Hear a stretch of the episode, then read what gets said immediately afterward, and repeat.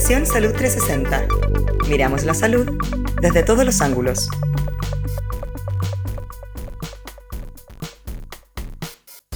Hola, ¿qué tal? Muy buenos días. Mi nombre es Jorge Maldonado, estoy junto a Pablo Pereira y somos parte de Fundación Salud 360, la cual nace con el objetivo de incidir en la discusión de políticas públicas en torno a la salud de manera integral, considerando todos los campos de la vida humana que permitan el mayor estado de bienestar posible, tanto físico como mental. En este ciclo de podcast hablaremos diversas temáticas que están directa o indirectamente relacionadas con la salud eh, y para ello contaremos con grandes invitados con quienes vamos a poder conversar. Hoy día nos acompaña Rodrigo Mayorga. Rodrigo es historiador, es profesor, antropólogo, eh, magíster en Historia de la Pontificia Universidad Católica, magíster en Antropología y Educación en la Universidad de Columbia y también doctor hace algunos meses atrás, donde terminó su, doctorado eh, en antropología también y educación de la misma universidad. Actualmente Rodrigo participa eh, en la asesoría y ejecución de programas de formación ciudadana y realiza cursos como Nueva Constitución, Rol Ciudadano e Impacto en las Organizaciones en la Facultad de Economía y Negocios de la Universidad de Chile y de cómo nos volvimos ciudadanos, ciudadanía y democracia, siglos XIX y XXI en la Facultad de Historia y Geografía, Ciencia Política también de la Universidad Católica de Chile. Rodrigo, muy buenos días, ¿cómo estás? Bien, bien, muy buenos días, buenas tardes, Jorge. Eh, buenas tardes. o bueno, buenos días, dependiendo de donde nos estén escuchando. Y Paulo, muchas gracias por la, por la invitación. Hola Rodrigo, ¿qué tal? Todo bien, todo bien. Quisiéramos eh, partir hablando contigo un poquito de cómo la inequidad se va consolidando a lo largo de la historia. Mi hipótesis es que nuestra sociedad, los pilares de nuestra sociedad se asientan en, la encomienda. ¿no? En el fondo, cuando los españoles llegan a Chile, se les entrega un, un terreno y un grupo de indígenas para que ellos les entreguen reglas, el cristianismo en el fondo, y a cambio el indígena tiene que entregarles trabajo. A mí me da la impresión de que ese modelo se ha perpetuado hasta el día de hoy. Chile, a mí me parece que es más bien un sistema de castas más que un país con distintas clases sociales.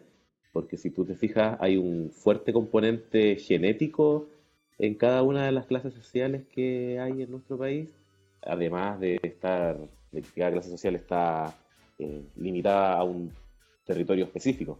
Entonces la, la, pregunta es, a ver si tú nos ayudas a entender cuáles son los momentos claves de la historia de Chile que explican nuestro modelo actual y que explican un poco el estallido social de octubre y ya luego todas las inequidades que se, que se observan con mayor claridad ahora durante la pandemia?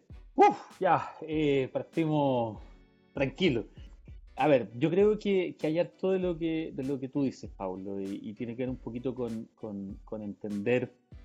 La historia, la historia es siempre peligrosa en eso, porque, porque hay que tratar de, de, no caer un poco en, el, en la explicación del origen, como decir aquí hubo un pecado original que después explica todo para adelante, ni tampoco olvidar de que justamente esos elementos de más largo alcance siempre van teniendo un, peso eh, relevante. Y yo creo que lo que tú dices de, identificar ciertos momentos quizás eh, debiera ser la, forma más lógica de hacer este proceso. Como tú bien dices, aquí tenemos un proceso, hay una gran primera distinción a nivel social en, este país que, eh, que es como se llamaba la época racial. Estamos hablando de eh, conquistadores españoles, eh, los historiadores se han, puesto de acuerdo en que efectivamente de alguna forma la conquista de América eh, establece ciertas categorías como, como de raza, ¿no? Entonces existen los blancos, los españoles, los europeos, que son aquellos que tienen todos los, derechos, los privilegios, las condiciones de vida, están los indígenas, que son aquellos que son considerados menores y como menores de edad y por lo tanto están bajo cierta tutela de, ese mundo español. Y está también la población afrodescendiente, que en el fondo la población que es considerada esclava y por lo tanto ni siquiera es un menor de edad, es considerado como un, objeto desde un punto de vista, desde un punto de vista legal. Ahora, todo eso ocurre en una colonia y eso es, quizá una de las razones más o uno de los puntos más interesantes. Hay que recordar que los, los grandes, las grandes autoridades coloniales, los españoles que vienen a conquistar América, que conquistan, que, fundan de alguna forma o, eh, Chile a partir de la, espada y de la violencia, son españoles que no es que ocupen, no están aquí por un premio tampoco, no están ocupando una situación privilegiada en el sentido de que, eh, en el fondo, venirse a América no era una gracia, era, era como la última opción que tomaba alguien, estos famosos hidalgos que, se habían empobrecido, todo el cuento. Entonces, hay una suerte de, como dices tú, como dices tú de, de pecado de origen, donde se establece una, una diferenciación que no se puede cruzar, racial, pero al mismo tiempo esa diferenciación se establece en una sociedad que por definición está subordinada a otra sociedad. O sea, en el fondo, incluso los más ricos de la colonia, incluso los más poderosos de la colonia, también viven y habitan un lugar que está subordinado a un imperio como tal. Entonces, yo creo que esas dos dimensiones, esta suerte de, de límites fundamentales entre grupos humanos que eh, que creen estar separados, sobre todo los que tienen más poder, creen estar separados del resto. Y al mismo tiempo esta suerte de, de intención de alcanzar una posición de poder más alta, tú la vas a tener constantemente a lo largo de los años que vienen después. Le llamaban blanquearse, entiendo, ¿no? E, en, cierto momento existían formalmente como 15 o 18 castas, algo así. Uf, millones, sí. En el fondo Estaban obsesionados con las castas. Y tú podías pagar para blanquearte, en el fondo, para, pasar de, una, de un grupo a otro. Lo que pasa es que dependía mucho, dependía mucho de la forma, de, un poquito de, lo, de, cómo tú te vieras. Entonces, claro, ¿qué ocurría? Ocurría que, la, realidad siempre supera cualquier tipo de sistema.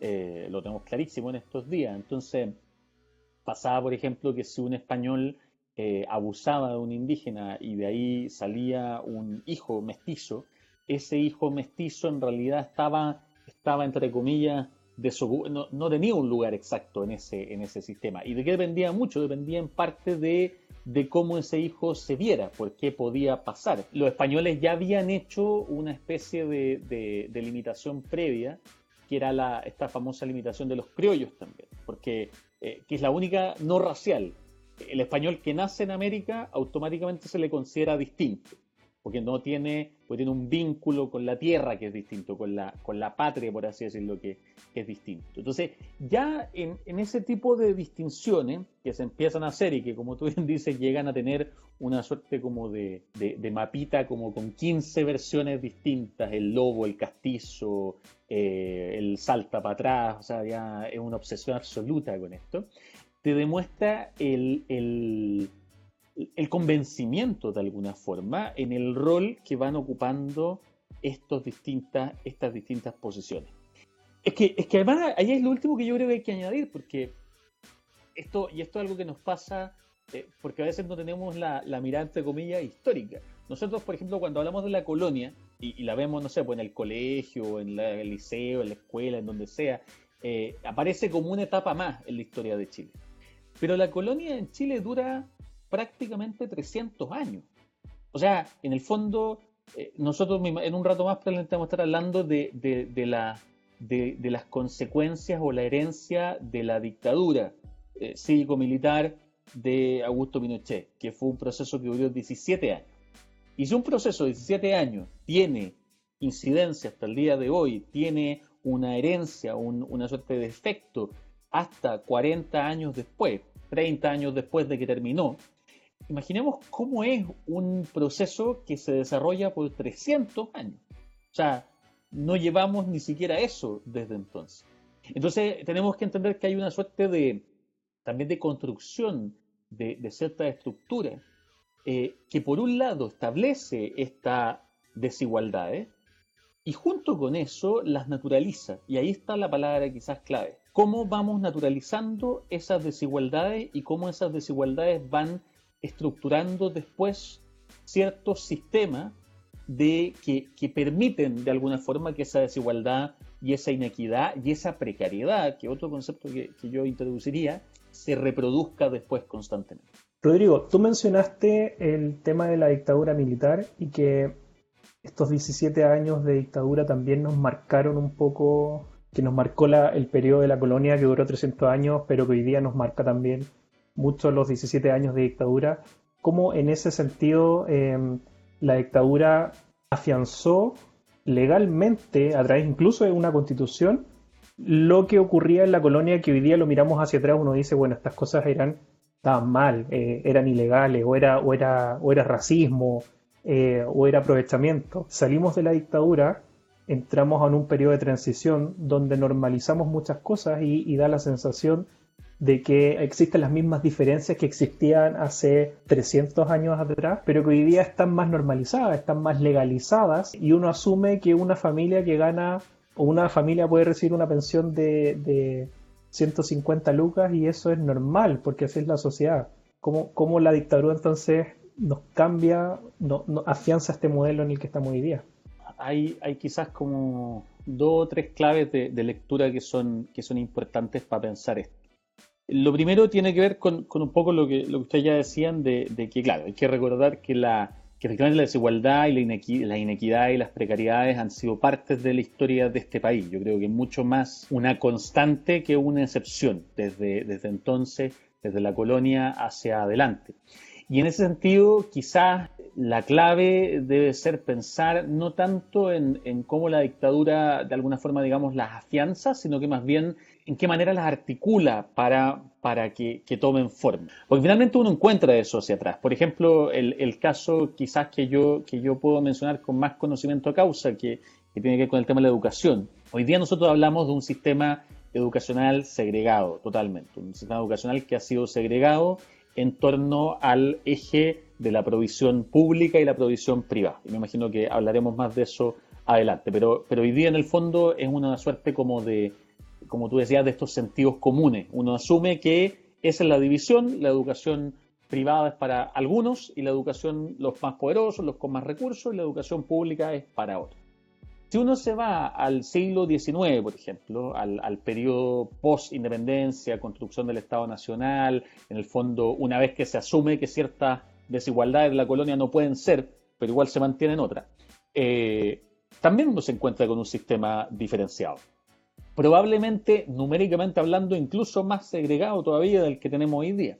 La diferencia es que ese sistema no está diferenciado en el eje público-privado, sino que está diferenciado en el eje primaria-secundaria. Entonces, en el fondo, en ese periodo, los grupos populares asisten solo a la educación primaria y no pueden seguir avanzando más allá, por distintas razones, algunas de carácter eh, de implementación del sistema, otras de carácter socioeconómico del momento, de la estructura laboral, etc. Y en cambio, los grupos eh, poderosos, los grupos eh, privilegiados, acceden a la educación secundaria. De hecho, muchos de ellos ni siquiera van a la primaria.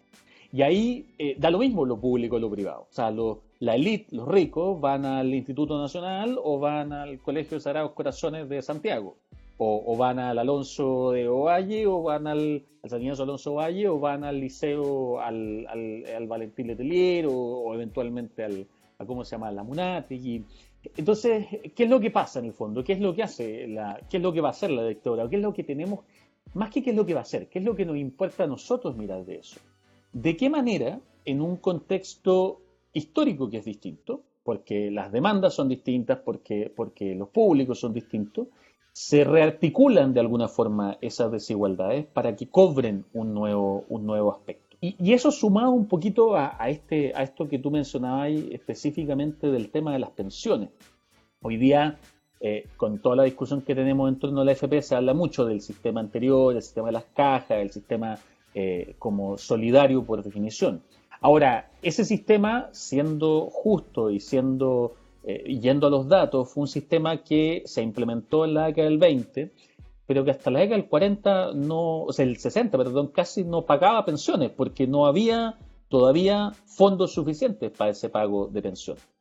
Ahora, de nuevo, el problema era distinto, porque la estructura demográfica de este país era distinta y porque la relación entre las personas que estaban pensionadas y las personas que no estaban pensionadas también era distinta y, había una capacidad económica distinta para hacer esa mantención. Entonces la pregunta, y, esto lo digo desde mi, mi, crítica y desde mi postura política crítica hacia este modelo neoliberal que se implementa sobre todo a partir de la década del 80, es que justamente la clave histórica no es tanto, tenemos que evitar quizás esa suerte de romantización del pasado que a veces llega, porque los años 50 y 60 eran enormemente desiguales e injustos en muchas cosas también, el siglo XIX era brutalmente desigual e injusto en muchas cosas también, eh, justamente va a pensar cómo eh, la dictadura fue tan exitosa en rearticular esas desigualdades en una nueva forma, que es la forma que, como tú bien describes, nosotros nos acostumbramos a, asumir como la, como la como el sentido común, como el cómo deben ser las cosas. Y eso es clave porque es la pregunta para ver cómo lo vamos a rearticular eh, en estos momentos de cambio, de cambio político y de cambio social. Cuando los países tienen que escoger su modelo político-económico, tienden a alinearse con alguna con algún gran centro de pensamiento, ¿no? Y eso en su momento generó una gran división en el mundo. Después de la, de la Primera Guerra Mundial, Estados Unidos, por ahí por el 45, 46, ocurre un fenómeno que se llama la pérdida de China, ¿cierto? Que es cuando eh, Estados Unidos pierde su influencia sobre China y eso tiene como consecuencia el desarrollo de una política exterior, que es el macartismo, que tiende a intervenir los países, ¿no? Y el primero de los países intervenidos es Guatemala, cuando hacen caer el gobierno de Arbenz a través de los medios de comunicación, ¿cierto? Articulando una oposición muy agresiva en contra de Arbenz y a la vez eh, metiendo ejércitos, me parece que desde Nicaragua. Finalmente Arbenz decide dejar el país y Estados Unidos se lo toma y se toman las grandes industrias del, país. Y así continúa con, con el resto de Sudamérica, ¿cierto? Lo intenta hacer aquí en Chile también, eh, al principio no le estaba yendo muy bien porque resulta que había generales constitucionalistas que respetaban el poder del presidente, entonces los tenían que matar o tenían que hacer presiones para que se fueran hasta que finalmente obtienen a este general servil, ¿no? que este, este hombre de campo, de baja eh, de bajo estrato social, que se casa con una mujer extremadamente ambiciosa y que pareciera que por ahí se establece una mala dupla que termina con el golpe de Estado, ¿no? que porque no hay que olvidar jamás que, si bien eh, Pinochet fue nefasto para nuestro país, también tenía un motor potente de ambiciones que era su esposa. Entonces, ¿cómo, cómo ves tú eh, la relación que hay entre Estados Unidos y el resto de los países de América en estos últimos 50, eh, 60 años? Yo entiendo que Estados Unidos también envía distintas personas para negociar un poco a qué nivel va a ser la intervención económica, ¿no? Hay un autor, Perkins, que habla de, que escribió un libro que se llama Chacal Económico, y él cuenta un poquitito cómo se meten en los países, extraen los recursos naturales, y si al país no le gusta, eh, se interviene de, otra forma. ¿Cómo, ves tú entonces la relación de Estados Unidos con, con, el resto de los países y cómo esta relación incide en el, en el modelo de iniquidad que tenemos actualmente? de nuevo, claro, lo que pasa es que, es que con Estados Unidos hay que, eh, se juntan dos cosas. Una cosa es esta, noción que tiene Estados Unidos desde, desde prácticamente su origen, eh, las primeras décadas, eh, que se que, que una suerte como de, espíritu de misión, como de que ellos son casi una suerte de pueblo escogido que van a ir avanzando y, de hecho se titulan algún, lo titula algún periodista norteamericano en los en 1840 y tantos, si no me equivoco, eh, eh, lo llama el destino manifiesto. Y es la gran ideología que permite que Estados Unidos parta de ser, de nuevo, sentidos comunes que, a veces tenemos que cuestionar. Estados Unidos no era el gran país que, que, conocemos hoy día en términos de extensión, era una franja en la costa este de 13 colonias y que terminó conquistando todo ese, todo ese territorio, justamente guiado por esta ideología. De hecho, Portales, que tampoco es un personaje histórico particularmente querido para mí, pero, pero que, no se le puede negar que tenía, que tenía visión política. Tiene una carta eh, allá por la década, por 1820 y tantos. Disculpa, Portales, Portales es una especie de la roulette de 1800, algo así, ¿no? Total, no, total. O sea, más, eh, Portales era un tipo que tenía no sé cuántos ministerios, eh, está detrás de todo el cuento. Es una eh, es un, Precisamente como la roulette, si finalmente uno se pregunta quién es el presidente en Chile. Yo te diría, yo te diría incluso más que Portales, yo lo compararía más con, Jaime Guzmán. O sea, a ese nivel de, de, ideólogo de un, de un régimen, eh, como dices tú, el que tiene el poder detrás de todo ese cuento. Y, y Portales de una carta por los años 20 donde habla del, del, del peligro de este gigante norteamericano y tener cuidado con lo que está pasando Ahora, los norteamericanos tienen eso, pero además tienen otra cosa que es bien importante, que es un tipo de imperialismo que es distinto. Hasta el siglo XX, hasta el día de hoy todavía hay formas de ese tipo, el imperialismo tenía una noción mucho más política, si queremos, o político-económica, es decir, los países tenían colonias, tenían protectorados, tenían lugares territoriales. Ellos tomaban el control de un lugar o lograban controlar los flujos económicos hacia ese lugar. Y en el caso norteamericano, el imperialismo norteamericano eh, estadounidense es mucho más económico-cultural. Eh, en el caso de Estados Unidos, la intervención política se hace, pero mucho menos, de forma directa, se hace mucho más en forma directa cuando es pelearle a la Unión Soviética los lugares. Ahí sí.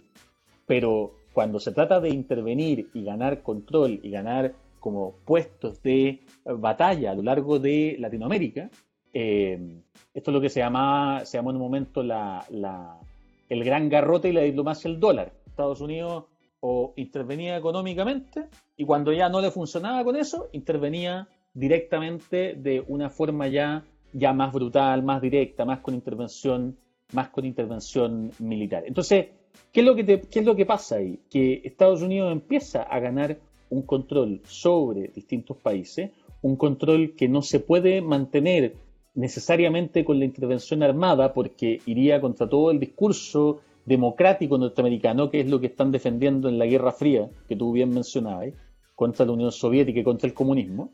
Entonces su intervención empieza a ser mucho más directamente a través del capital, a través de la influencia cultural y en algunos casos a través de la intervención o el apoyo a grupos internos que encauzaran esto en su, en su línea. Entonces, tenemos una influencia norteamericana durante todo el siglo XX en Latinoamérica entera, en algunos casos brutal, directa, en otros casos brutal, pero más solapada. Y te hace preguntarte, de nuevo, volviendo al presente, ¿cuáles son esas influencias hoy día?